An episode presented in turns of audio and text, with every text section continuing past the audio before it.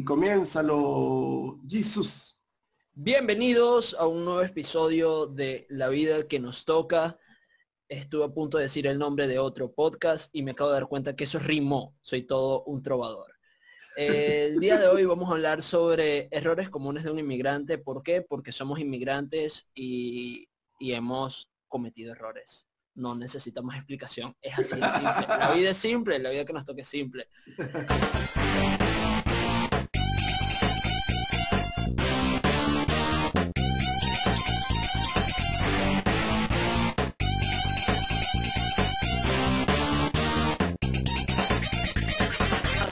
Que empieces tú diciéndonos el primer punto. No tiene nada que ver que yo no lo haya entendido, no, yo sí lo entiendo, pero quiero que tú empieces.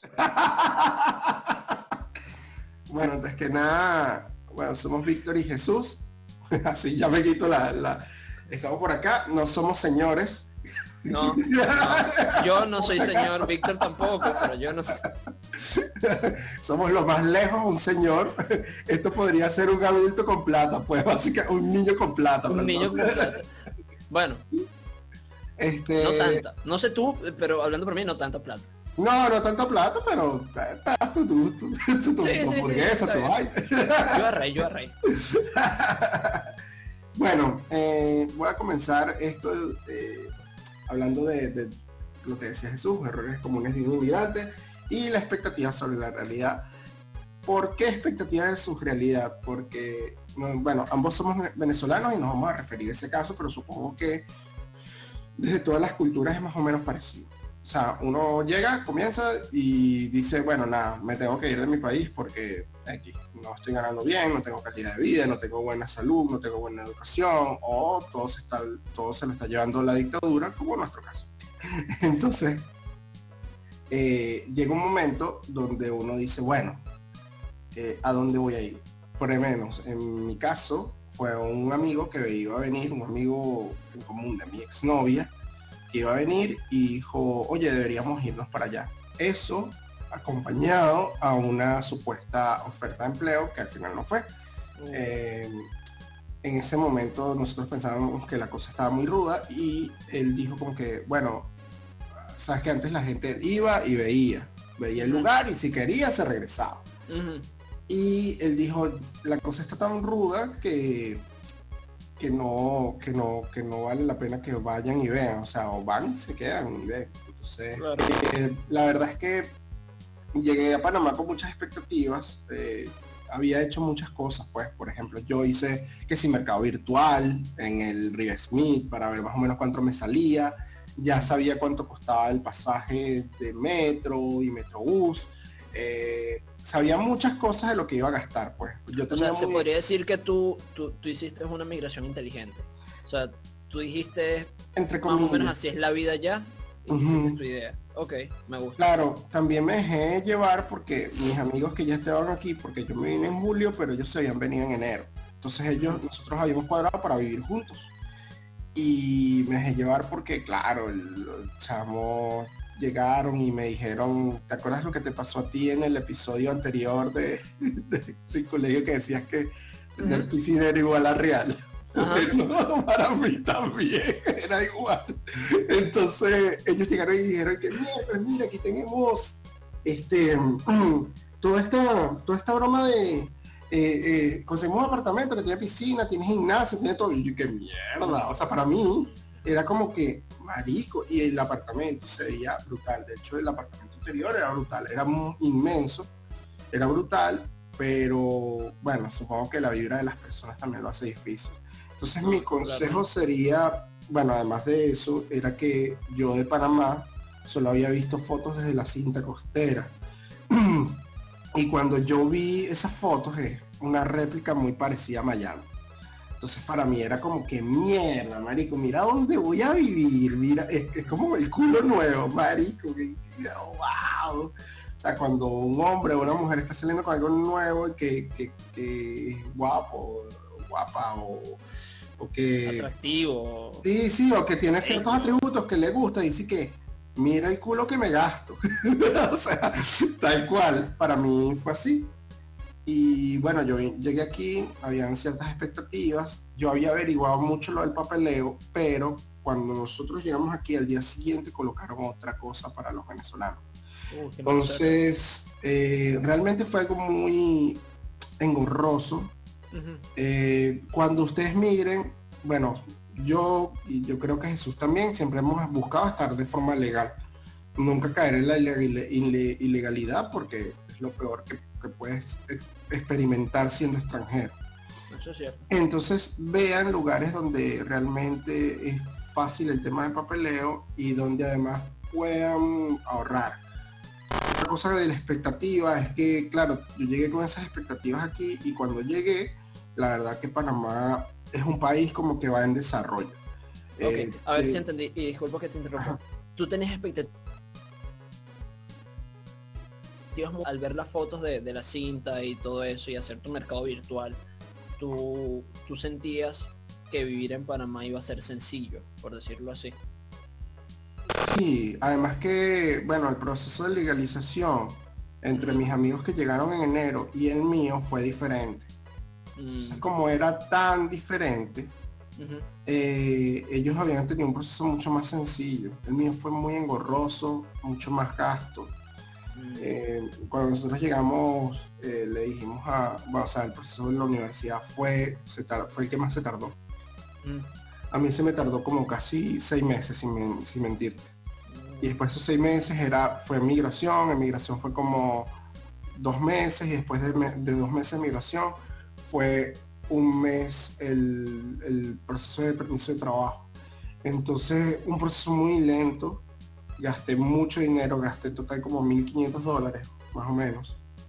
Este, y realmente eh, tú esperas que eso se te devuelva, pues que te garantice que eso te va a devolver y siempre tienes la esperanza de que en tus ahorros vas a poder regresar a esa meta que tenías. Eso anuando a que las leyes laborales no son las mejores acá. O sea, si tú llegas, pues, a, o sea, puedes obtener un empleo básico de cualquier cosa, pero no te garantiza que te va a regresar, o sea, un empleo para subsistir.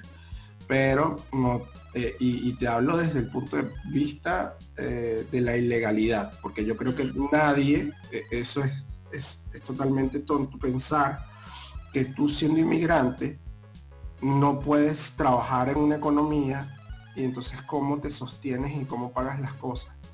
Entonces es como ir, esa, esa brecha eh, legal es tonta, porque además en las leyes universales el derecho al trabajo es primordial. Está el derecho a la vida, o sea, los derechos universales del ser humano, el derecho, el derecho al trabajo, el derecho al trabajo es algo fundamental y, no se trata de quitarle trabajo a nadie, obviamente, sino se trata de desarrollar y tener más fuentes de trabajo. Y creo que así no lo veía. Bueno, la expectativa era que yo veía todo como el príncipe del rap y cuando llegué aquí, Panamá tiene muchas zonas rurales, eh, Panamá sí ciertamente ha dado pasos grandes en todo, pero en la educación, por ejemplo, no.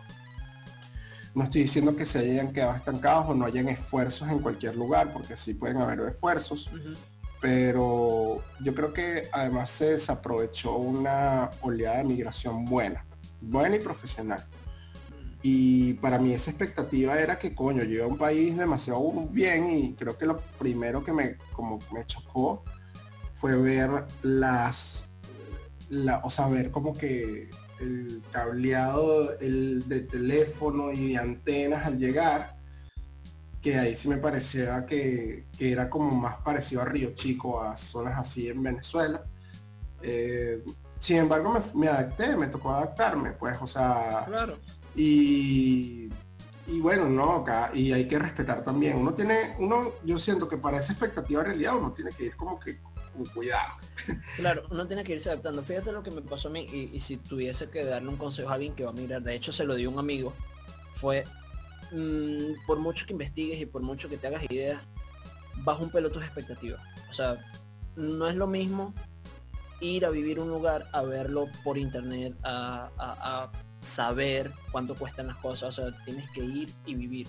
Yo sí me habían contado cosas, me habían dicho, no, que el sueldo es más o menos tanto, no, que alquiler es más o menos tanto, no, que en comida gasta más o menos tanto. Pero todo ese tanto que me iban diciendo de precios, yo le aumentaba más, excepto el sueldo, el sueldo le bajaba. Y, me fui armando una idea de cómo sería vivir en Panamá en un caso súper crítico. No sé, creo que eso fue lo más inteligente que pude haber hecho antes, antes de emigrar. Y, y, bueno, de hecho yo tenía en mente que llegando iba a tener un sueldo de 300 dólares. O sea, algo que, no alcanza para el pero yo decía, me dijeron que el sueldo así muy bajo, 600, vamos a poner 300, que no voy a ganar nada para irme armando como un plan de un caso súper mega crítico. Y cuando llegué y, mi primer sueldo fueron de 600, yo estaba como que, ah, soy rey, Pero ya más o menos tenía como ese plan armado de, qué haría si me iba mal o, todo eso. También, cosa que debo recomendarle a la gente, aparte de bajar las expectativas, es eh, ¿cómo decirlo? Ponerle tiempo. O sea, uno llega a un país y uno llega de cero. Eso es literal. Eso no es un decir, eso es literal. Tú llegas con nada, con absolutamente nada. Y tienes que entender eso, que no tienes nada.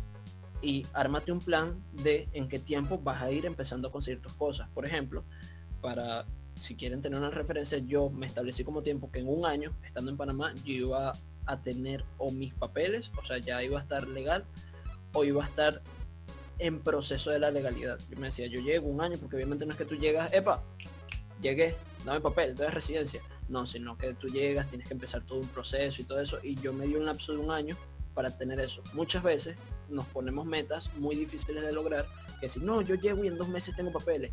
Y cuando llegas y en dos meses no tienes nada, te empiezas a frustrar y empiezas a ver con malos ojos el país y no sé, creo que esa es la forma más chimba. No, no se me ocurre otra palabra, pero e, esa es la peor forma de, emigrar, ¿no?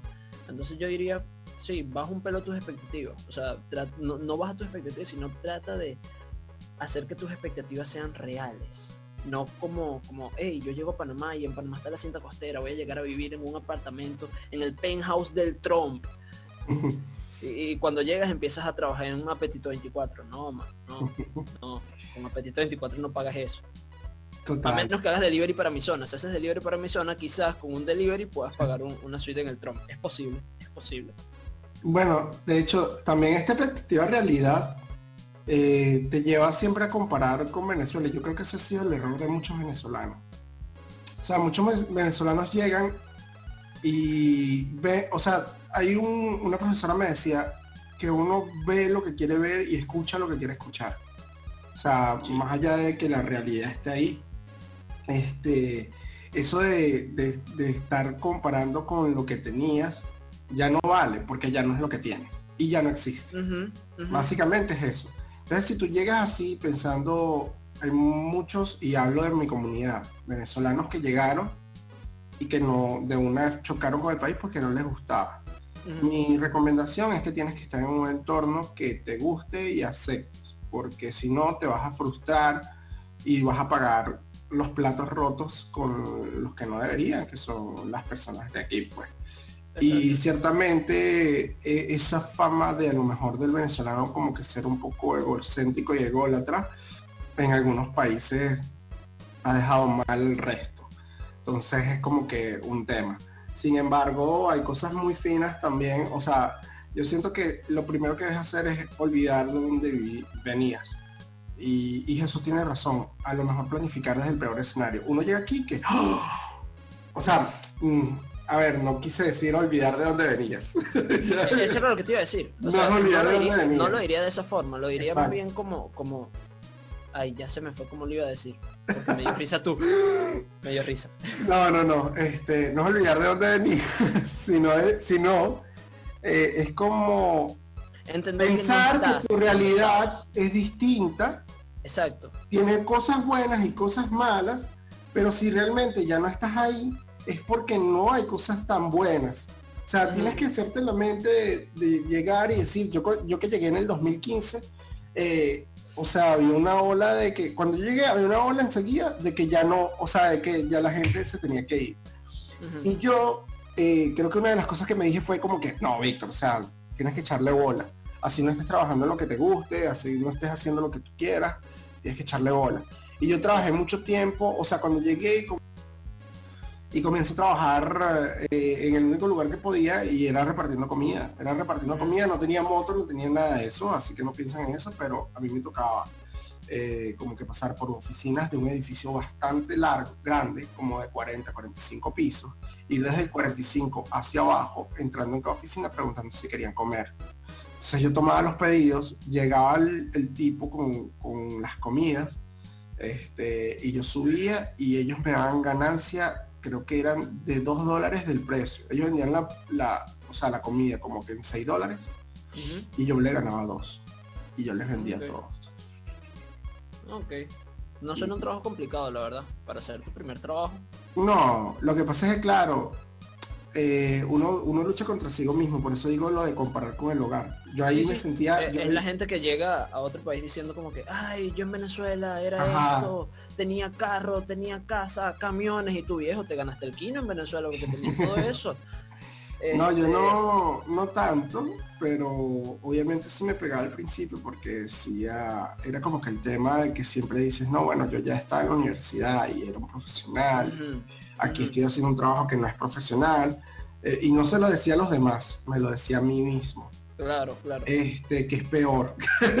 no, no sé qué es peor. Yo creo que a lo mejor... Yo creo que es peor decírselo a los demás, porque decírtelo a ti mismo como una forma de autoevaluarte, decir, viejo, no estoy haciendo esto. Pero seguido de eso, me imagino, porque si no te hubieses ido, o odiarías Panamá, seguido de eso decías como que, bueno, no importa, tengo que echarlo. Claro. Ir adelante, esto es un, una etapa y la voy a superar. O sea, hay gente que no pasa por ese proceso. Total. Sino que simplemente se queda con el, ¿cómo es posible que estoy repartiendo comida? O ¿cómo es posible que estoy trabajando? En mi caso, yo trabajé, mi primer trabajo fue en una finca de arroz. Y, yo estaba como que, ¿cómo es posible? Yo en Venezuela nunca había visto ni siquiera una mata de arroz, que por cierto, parece monte. O sea, si no tienes conocimiento, tú crees que es monte, pero no, es arroz. Y tú como, ¡ay Dios, qué increíble! Pero seguido de eso siempre yo tenía la, la, bueno, no importa, esto es lo que toca y le estoy echando pichón y voy a seguir adelante, yo sigo un trabajo, o sea, hay que entender que uno empieza de cero y, me voy a quedar con eso durante todo el episodio, porque uno tiene que entender que está mm, empezando de cero. Sí, total, total, es humildad. Y uno, uno se cansa de, comenzar de cero. O sea, yo, sé, yo siento que en el camino uno, uno sigue comenzando de cero y te hace cada vez más fuerte. Eh, bueno, a mí me tocó eso. No, obviamente no decía que no, porque ya después cuando ves la cantidad de dinero, y eso me pasaba al principio, yo, en eso de comparar con la realidad, yo decía, mierda, pero esto en Bolívar es, un platal. Uh. yo estoy ganando mucho más que mucha gente allá. Y bueno, me quedaba un poco con eso. Claro, yo vine aquí con mi hermano y mi exnovia. Y los tres comenzamos, o sea, cuando, cuando a mí me pasa eso, ellos dos estaban buscando trabajo y los tres caemos en el mismo lugar. Y ahí comienza, o sea, no, la verdad es que los tres comenzamos trabajando ahí. Y mi hermano eh, era muy, muy bueno vendiendo, muy, muy bueno vendiendo. Y él ganaba, él ganó ahí como el vendedor de, la semana. Yo me acuerdo que entonces nos conseguimos a la mamá de una amiga de mi hermano, eh, que se quedó en Venezuela, de mi hermano menor, y ella trabajaba en un hotel. Y entonces eh, como que nos dijo, tengo una vacante para uno de ustedes. Uh. Y eh, hicimos caro sello. Caro sello, yo gané. Y entonces mi hermano llegó y, dijo como que me tocó la puerta en la noche y me dice, conchale, Víctor, ¿será que podemos cambiar? Porque tú tienes el apoyo de, de tu ex.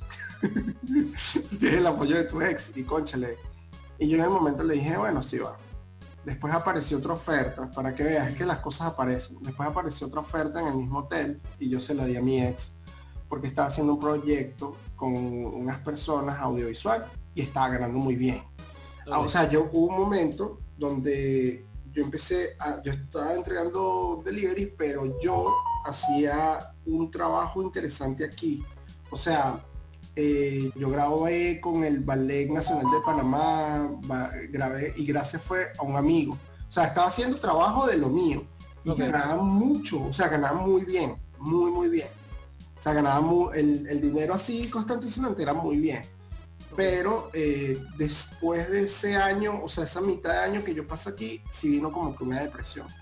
Mi padre se quedó sin trabajo, el que, o sea, que me daba los, las chamas esas para, para, y empezó a llegarse otras cosas. Eh, yo agarré y, o sea, el lugar donde repartía comida, que era de personas venezolanas también, pensaron que la cosa iba demasiado mal y se fueron.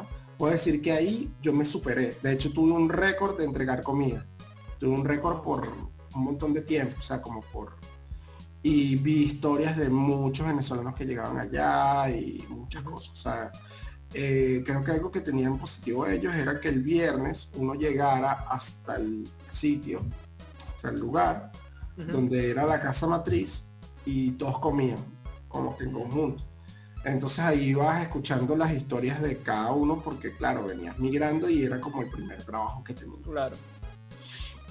Eh, mi ex, o sea, como a mi hermano se le hizo fácil, bueno, no fácil, pero sí empezó como a utilizar su labia y cada uno empezó a utilizar sus recursos.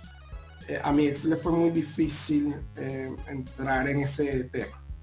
Y le fue muy difícil porque era una resistencia al cambio también. Ella no, o sea, no se veía haciendo eso. Y lo odiaba. Y de hecho, es una de las cosas que no les gusta, como que no le gusta mucho acá, el tema de tener que vender.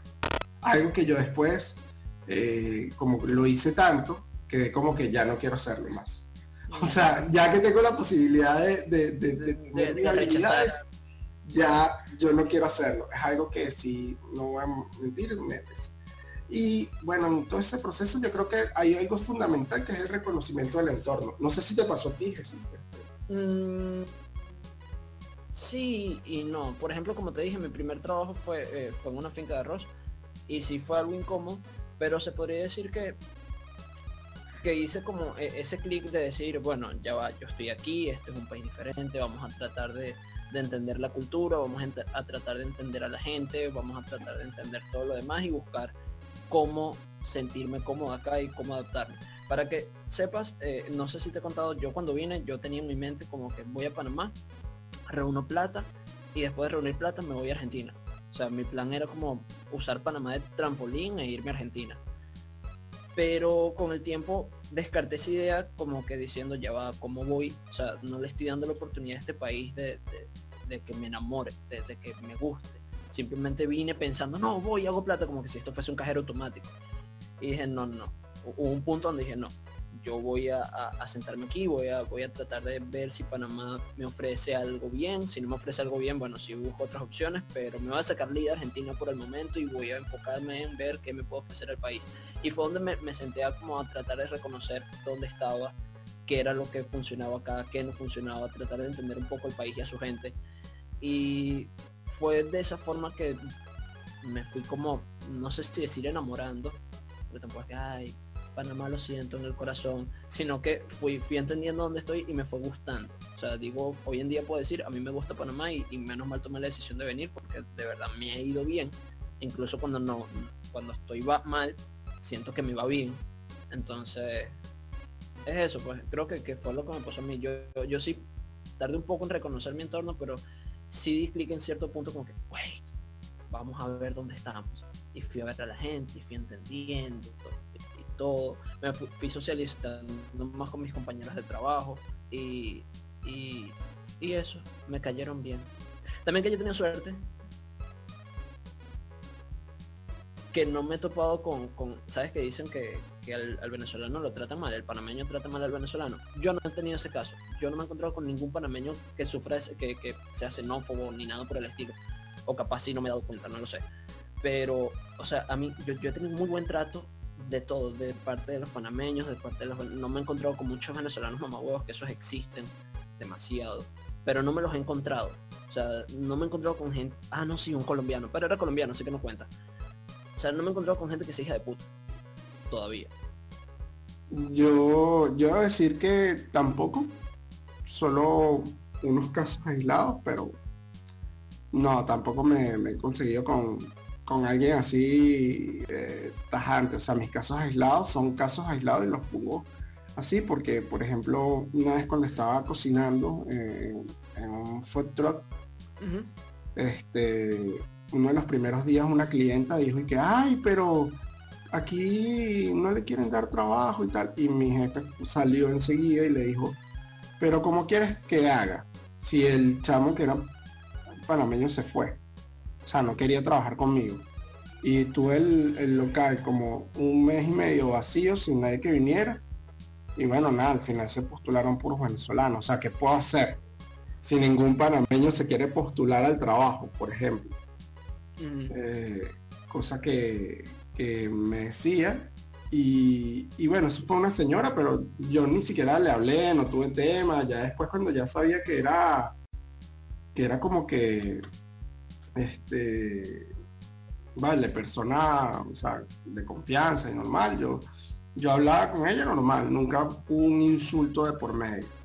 Mm, eh, creo que la otra vez que tuve así como que un tema fue una chica, eh, una señora en el 99 diciendo que ella estaba harta de, pero había voz. Estaba hablando con alguien por teléfono. Para, para los que nos escuchan fuera de Panamá, el 99 es, un supermercado. Ajá, es que Víctor se encontró con alguien en el año 99. Probablemente sí, porque en el 99 estaba vivo, pero no estaba aquí en Panamá. Sí, ciertamente, no estaba en Panamá. Sí, el 99 es una, una red de mercados de super, igual que el Rio Smith, que lo, que lo mencioné anterior, es una cadena de mm. supermercados. Eh, bueno, eh, en ese momento eh, la señora hablaba y despotricó contra los venezolanos y a ese súper casualmente va una comunidad muy grande de venezolanos. y lo notas por los productos que hay y porque la gente como pide. Entonces ella como que lo hizo a propósito, pero nadie se metió con ella. Ella siguió gritando y llegó un vigilante y le dijo, señora, no puede estar hablando así eh, delante de todas las personas. Y la señora se molestó más. Eh, pero son experiencias aisladas. Yo siento que personas malas hay en todas las nacionalidades del mundo. En todas las nacionalidades del mundo. O sea, hay personas malas en todos los lugares, nadie es mejor que otros, solo somos seres humanos. Yo creo que la de las nacionalidades, que son unas fronteras que de hecho son imaginarias, porque ni siquiera son reales, eh, es totalmente imaginario. De hecho, tienes más tienes tenemos en común muchas cosas, muchas más cosas de las que la gente piensa. Pero la gente se enfoca como en lo negativo. Y eso está mal. Está bastante mal. Entonces yo lo que sí podría decir en, en ese caso es que no he tenido, gracias a Dios, no he tenido chance de tener algo, así. Eh, hubo un trabajo donde sí tuvo una persona como que era medio sí. También hubo un trabajo donde una chica me dijo como que eh, yo le decía dónde vivía y ella me dijo, ¿por qué todos ustedes vienen ahí? Y entonces yo le dije, ¿todos ustedes quiénes? Y entonces me dijo, todos ustedes los venezolanos. Entonces yo le dije, bueno, no sé, lo que pasa es que, ¿sabes? Uno viene de su país y uno siempre opta por mejorar su calidad de vida, no tener peor calidad de vida. Entonces, no es por algo de, dinero, sino más algo de, que tú deseas mejorar como persona. O sea, y yo siento que todo va a eso. No, todos los casos van así, hay unos que lo hacen por aparentar. Ah, sí, cierto. yo conozco que, que, lo que quieren es, darse tu, tú sabes, yo vivo en calle 50 y, tengo un apartamento y cuando tú vas a vivir alquilado con 50 personas y tú, papi, no es tu apartamento, vives con 50 personas en un apartamento. Totalmente, no, te llenes la boca. Yo tengo un apartamento en calle, no tienes nada, no tienes nada, cállate. Pero, pero eso pasa. Eh, mm, mm, bueno, no sé, no sé. No fue mi caso, yo no, yo no, yo llegué a Panamá y no me fui a, sitios high class. Bueno, yo llegué a Panamá y mi familia estaba acá. Mi familia vive en una zona de Panamá, no high class, pero no, no es como que viven en pobreza ni nada, sino algo intermedio, igual como vivimos en Venezuela, muy clase media, muy normal. Y, bueno, llegué aquí a un lugar clase media. Bueno, no aquí puntualmente, luego nos mudamos. Dijimos como que bueno, ya estamos todos, vamos a, a, tratar de subir otro escalón y nos mudamos a una casa más grande, más bonito, con mejores vecinos. Digo mejores vecinos porque no hablo con mis vecinos, porque eso para mí es bueno. Yo veo a mis vecinos como que, buenos días, buenos días. Ya, ya. Antes sí tenía que socializar con mis vecinos como que, ¿cómo está? ¿Cómo le va? ¿Todo bien? Cuéntame de tu vida. yo no me interesa tu vida, ¿vale? Porque tengo que hablar contigo. Como no hablo con mis vecinos, es mejor. Para mí es mejor. Total, total. Eh, bueno, total no. Yo creo que una de las cosas que se extraña a, veces es eso. Y bueno, nada, quería, quería mencionar eh, como que los siguientes puntos porque están muy cerca. Eh, también vale mucho eso de lo que decía Jesús, de que uno llegue y critica, critica la, la, cultura externa, o sea, lo que no conoces. Y está siempre mal porque te estás perdiendo nuevas experiencias. Entonces cierras al mismo tiempo eh, la mente a esas nuevas experiencias de, de que, conchale, que te pueden llegar a gustar y, cierras tu visión a que todo el país es igual. Y está mal, porque realmente Panamá tiene sitios muy bonitos y no está, y yo, yo estoy seguro y yo puedo dar fe de que el interior en Panamá tiene belleza, tiene, eh, igual que aquí, hay gente de calidad, hay gente a uno, yo de verdad puedo decir como que miércoles, eh, y, pero también debo decir que mucho tiempo sí hice lo siguiente, y no estoy orgulloso de eso yo llegaba, yo decía, o sea, se habían dos opciones de comida, yo siempre elegía la venezolana. Y decía, no, porque entonces tienes que estar en claro de que si vas a emigrar, tienes que abrir la mente. Porque hay cosas que te pueden gustar, ya sea comida, ya sea música, ya sea lugares.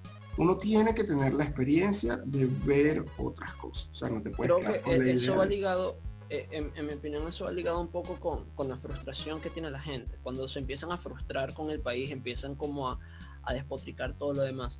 Y no me pasó a mí de, que despotrique el país, porque honestamente, bueno, sí me llega a sentir frustrado en ciertos momentos, pero no tanto como para decir, ah, Panamá está mal. No. Pero sí me pasó que cuando tenía mi mentalidad de que yo utilizaba Panamá como trampolín, eh, no me estaba abriendo a las experiencias panameñas o sea, no me estaba como, no estaba tripeándome el país. Pero de repente cuando hice clic de, bueno, vamos a entender qué es esto, vamos a, empecé a, disfrutar un poco más el país.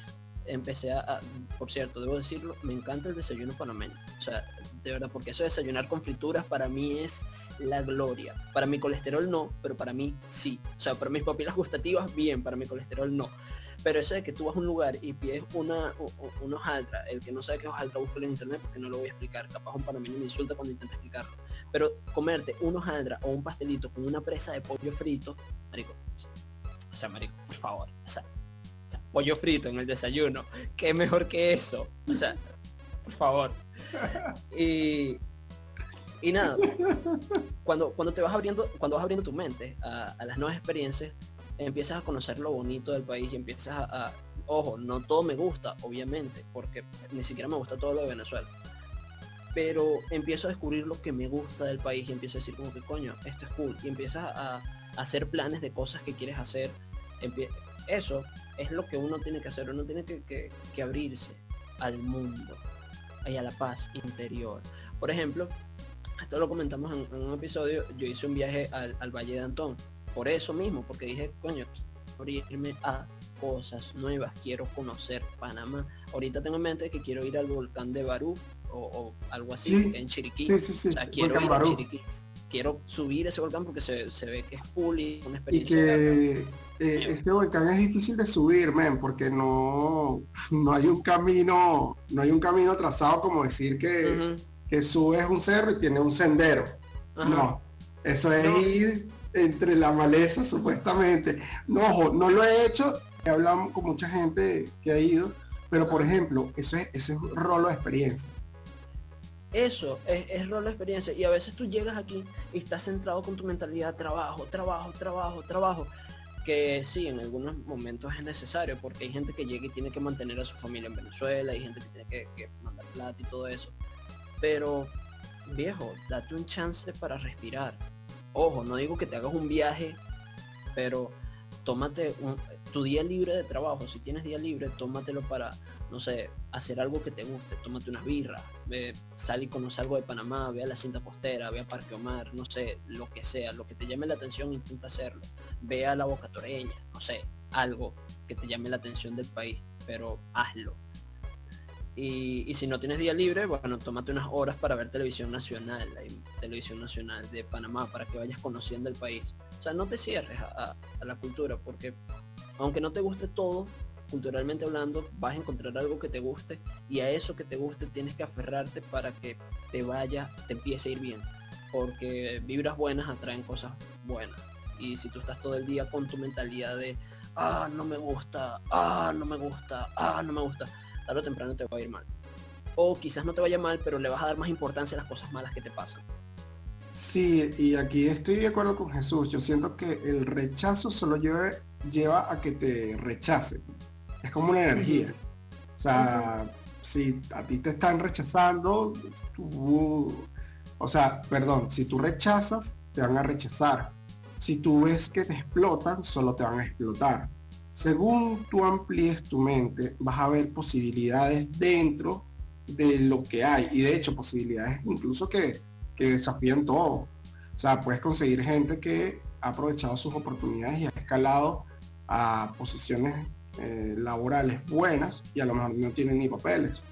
Pero también por la actitud que tomaron, porque ellos decidieron que había una oportunidad, lo iban a hacer y iban a seguir. También es bastante cierto lo que dice Jesús sobre el trabajo. Yo, es que, es que eh, este episodio es así porque yo era así, yo era muy cerrado de mente, eh, menos mal Jesús es más joven que yo y, y tiene esa idea de, ir más rápido, yo era muy cerrado de mente y yo pasé por todo ese proceso.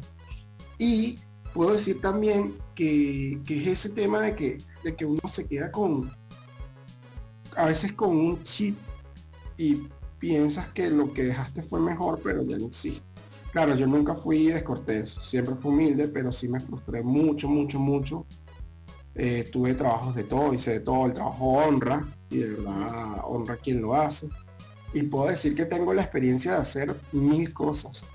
Eh, y sé que, que, ya hoy en día, si me tocara migrar de nuevo a otro lado, tendría la fortaleza de decir, ah, yo puedo con esto. O sea, no es algo que me disminuiría, sino que me sumaría.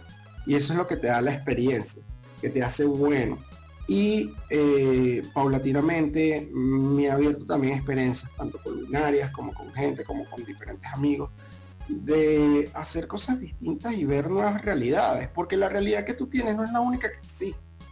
Y es genial que te vayas integrando, porque si no estás bien contigo, si no estás bien con esas energías y con el entorno que tienes, no vas a lograr nada. O sea, vayas a donde vayas. Tú te puedes ir de Panamá Estados Unidos y vas a repetir exactamente lo mismo. Porque uno es el que moldea su, día a día, pues. Uno es el que ve su realidad y dice, ok, la voy a cambiar. Y, a veces se nos va en este tema de la rutina. Pero uno es el que realmente con su actitud cambia las cosas. Si no, se quedan iguales. Te vas a quedar todo el tiempo puteando las mismas cosas y vas a decir, coño, que esta vaina. Yo tengo también la experiencia de un pana que estuvo acá y el panel no se integraba tanto. yo le digo, oye hermano, ¿has ido a la cinta costera? El chamo ni siquiera conocía la cinta costera. Todo el tema era el trabajo, la casa, de la casa, el trabajo. Y eso no es vida, eso es sobrevivir. A mí me tocó los primeros dos años, de hecho, ya que tengo cinco aquí, los primeros dos años para mí fueron un ejercicio enorme de, de lidiar conmigo mismo, con mis temores, con mis inseguridades y sobre todo con ese tema de yo no voy a gastar porque no, no puedo gastar. No, chicos, siempre hay espacios para que gasten incluso parte del dinero en su salud mental. Porque si no, caen en la autocompasión. Y es lo peor que pueden sentir. Ese pobreceo de pobrecito yo, que a mí siempre me pasan cosas malas, qué coño, qué chimbo yo, que me siento solo, que me siento mal. Eso eh, no sirve para migrar. Y ojo, también eh, con esto puedo decir que hay personas que pueden migrar y otras que no. O sea, hay personas que se les va mejor y otras que no. No todo el mundo está hecho para migrar. sí, claro Eso es cierto. Pero, pero va con, con la adaptación. O sea, eh, no todos están hechos para migrar, pero yo diría que todo todos podrían migrar. O sea, aunque tú no estés hecho para algo, tarde o temprano podrías hacerlo y podrías, siempre y cuando tengas tu mente abierta para adaptarte a nuevas cosas. Lo de la adaptación, lo de la, autocompasión, eh, ya se me olvidó lo que iba a decir. Alzheimer. Bueno, señor Jesús. Creo que por Gracias eso por acompañarnos. Creo que por eso me autodenomino señor. Eh, ¿No? Chamo, se me olvidó. Bueno, yo rellenaré aquí esto con Dale, dale. Sigue hablando a ver si me acuerdo. Eh, No, vale, eh, lo que quería decir de la autocompasión es el tema de que empiezas a, a pegarte con, como con un látigo y decir, ay, pobrecito yo, que, ay, me vine para acá, ya, ya la agarraste. ya me acordé. Ok, dale. No, pero termina, termina tu idea, termina tu idea. No, bueno, que empezás a decirte, ay, pobrecito yo, que yo allá sí tenía mis cosas, pero aquí me tratan mal, pero ese tema de eh, victimizarse está mal. O sea, ese tema de que pobrecito yo, que no logro esto y aquello, está mal. Y de hecho, aquí, aquí yo entro en, en- en el tema también de mucha, aquí hay una comunidad que se llama Chavos en Panamá, y hay panas en Panamá, y hay miles de comunidades en, en Instagram. Y de pana que eh, el pana toma, se toma, ha tomado la tarea de ayudar, claro, porque eso también es su, mon- su forma de, de ganar dinero, de tener vida y de seguir Claro. pero él de verdad genuinamente ha ayudado a gente y hay mucha gente que es muy desagradecida y solo busca la ayuda y siempre está pobreciando. Entonces, es un- no es toda la gente. Ojo, dije, mucha gente. No quiero decir que sea completamente todo, porque hay gente que sí, claro, que es muy agradecida, que, que- que tiene situaciones y te dice, concha, de verdad, gracias por pensar en mí para este trabajo, pensar para esto pero hay que tener en cuenta que no siempre vas, puedes favoreciar. Tú eres una persona grande, adulta, si tienes salud, miércoles, perfecto, que es una de las cosas fundamentales que tienes que cuidar a emigrar. No puedes comer mal, porque si comes mal, entonces rindes mal en tu trabajo. Te puedes enfermar. Si te enfermas, no generas dinero. O sea, toda, la salud es algo tan importante que uno debe tomarla en serio. Uno no puede estar como que, ah, no, bueno, yo como plástico y papel o yo como sándwiches todos los días o no. Tienes que comer bien, dormir bien para generar dinero de una forma bien. Si no lo haces, De una forma óptima. no, no, no, no, no sirve. Ahora sí, Jesús, llega tú con tu comentario. Bueno, lo que yo iba a decir de la autocompasión era básicamente que eh, lo mencioné hace un momento, o sea, las vibras malas atraen cosas malas y cuando tú estás en, en ese plan de, de autocompasión de ay pobrecito yo, ay todo se me da mal,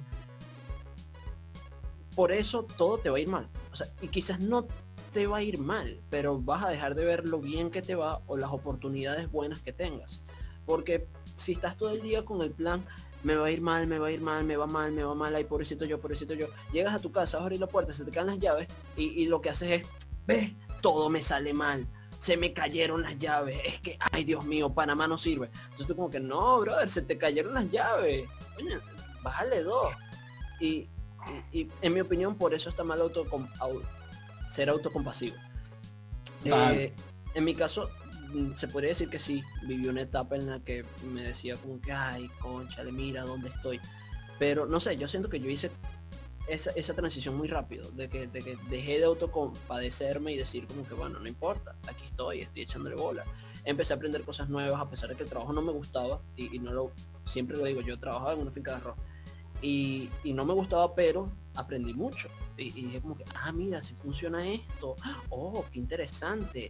Y dejé de autocompadecerme y decir, ay, pobrecito yo, y decir, bueno, vamos a ver esto para qué me sirve y esto para qué me sirve. Y me sirvió tanto así que gracias a ese trabajo me monté un helicóptero por primera vez en mi vida. Y, y una vuelta en helicóptero y yo estaba tripeándome mi vaina en mi helicóptero así como que... Y, No, tenía puertas, pero igual yo me estaba tripeando mi vaina. ¿Por qué? Porque me saqué el chip de la mente de, ay, todo me- va mal, todo me va mal, y empezar, bueno, ¿qué puedo sacar de aquí? ¿Qué puedo aprender de esto? ¿Qué- qué- qué? O sea, tratar Total. de ser más proactivo en, en- en tu vida.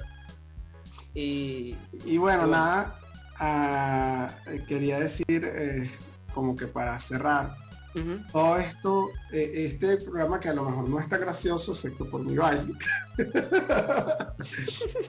Eh, la verdad es que eh, sirve para que de una u otra manera llegues y tengas menos depresión o más depresión. Porque al final, este ejercicio de emigrar eh, de una forma forzada, cuesta mentalmente, y por eso hablaba de la salud. Mentalmente debemos estar sanos. Y cuando nos llenamos de todo esto que vimos, que son muchos prejuicios, estereotipos, terminamos en depresión. Yo puedo decir que toda mi generación ha tenido depresión sin importar en dónde estaba. Ha migrado a España, ha migrado a Chile, ha migrado a Perú, ha migrado a Canadá, ha migrado a países que uno dice, bueno, tú estás en Panamá, debería. Por eso es que estás así. No, es algo que llevas contigo, porque no fue una forma eh, natural de migración. Fue algo que fue por los momentos eh, necesarios para una generación completa y lo tuvo que hacer. Y es el tema de que, no, o sea, tienes panas, pero no consigues amigos, pero puedes hacer amigos. O sea, de hecho, eh, eh, yo estoy, después de haber caído en una depresión, yo estoy sentado aquí con Jesús gracias a eso, a que me abría la posibilidad de hacer cosas distintas y nuevas. Y eso me llevó a conocer a más gente. Entonces no desechen la idea de hacer actividades en grupo y conocer a otras personas. A lo mejor no les gusta, no les cae los venezolanos que consiguen. A lo mejor sí, quién sabe, pero es una posibilidad. a lo mejor no es el tipo de lugar, pero a lo mejor consiguen una persona que está en su mismo mundo. Tienen que abrirse a la oportunidad de estar sanos mentalmente. y eso es un consejo, es el mejor consejo que puedo dar para cerrar este, este podcast, porque realmente de tu sanidad mental depende todo lo demás. Y no lo entendíamos a lo mejor muchos de nosotros hasta que emigramos. Porque llega un punto donde tú dices, o sea, ¿qué es la depresión? La depresión es, es extrañar el pasado. Y la ansiedad, que también suele dar, es no controlar el futuro. Y no lo podemos controlar. O sea, no puedes basar tus cosas en expectativas. Entonces solo todo lo que tienes ahí presente e ir trabajando día a día en ti, en quererte, en amarte, en ser mejor como persona y en mm, votar de vez en cuando todo, toda esa mierda que a lo mejor tienes encima. Que por ejemplo, tus amigos no los tienes cerca. Bueno, gracias a Dios hoy en día existe Zoom, existen las videollamadas. Conchale, llámalo, llámalo, no te alejes, llámalo. Este, que conchale, desearías eh, contactar a más personas, no estar solo todo el tiempo. Mira, hay aplicaciones, Tinder, Adu, hay de todo. Y puedes hacer match. No te rindas en ese... Que, que no quieres conocer personas en ese sentido. Hay cursos. Ya sé que estamos en medio de una pandemia, pero incluso hay cursos virtuales donde puedes conocer gente. Exacto. Y eso también es una buena forma de hacerlo. Puedes estudiar, libera tu mente y llévala hacia donde quieres. Libera tu mente y, por ejemplo, a mí me gusta hacer cine. Bueno, no estaré haciendo cine, pero por lo menos haga material audiovisual, que es algo que me satisface.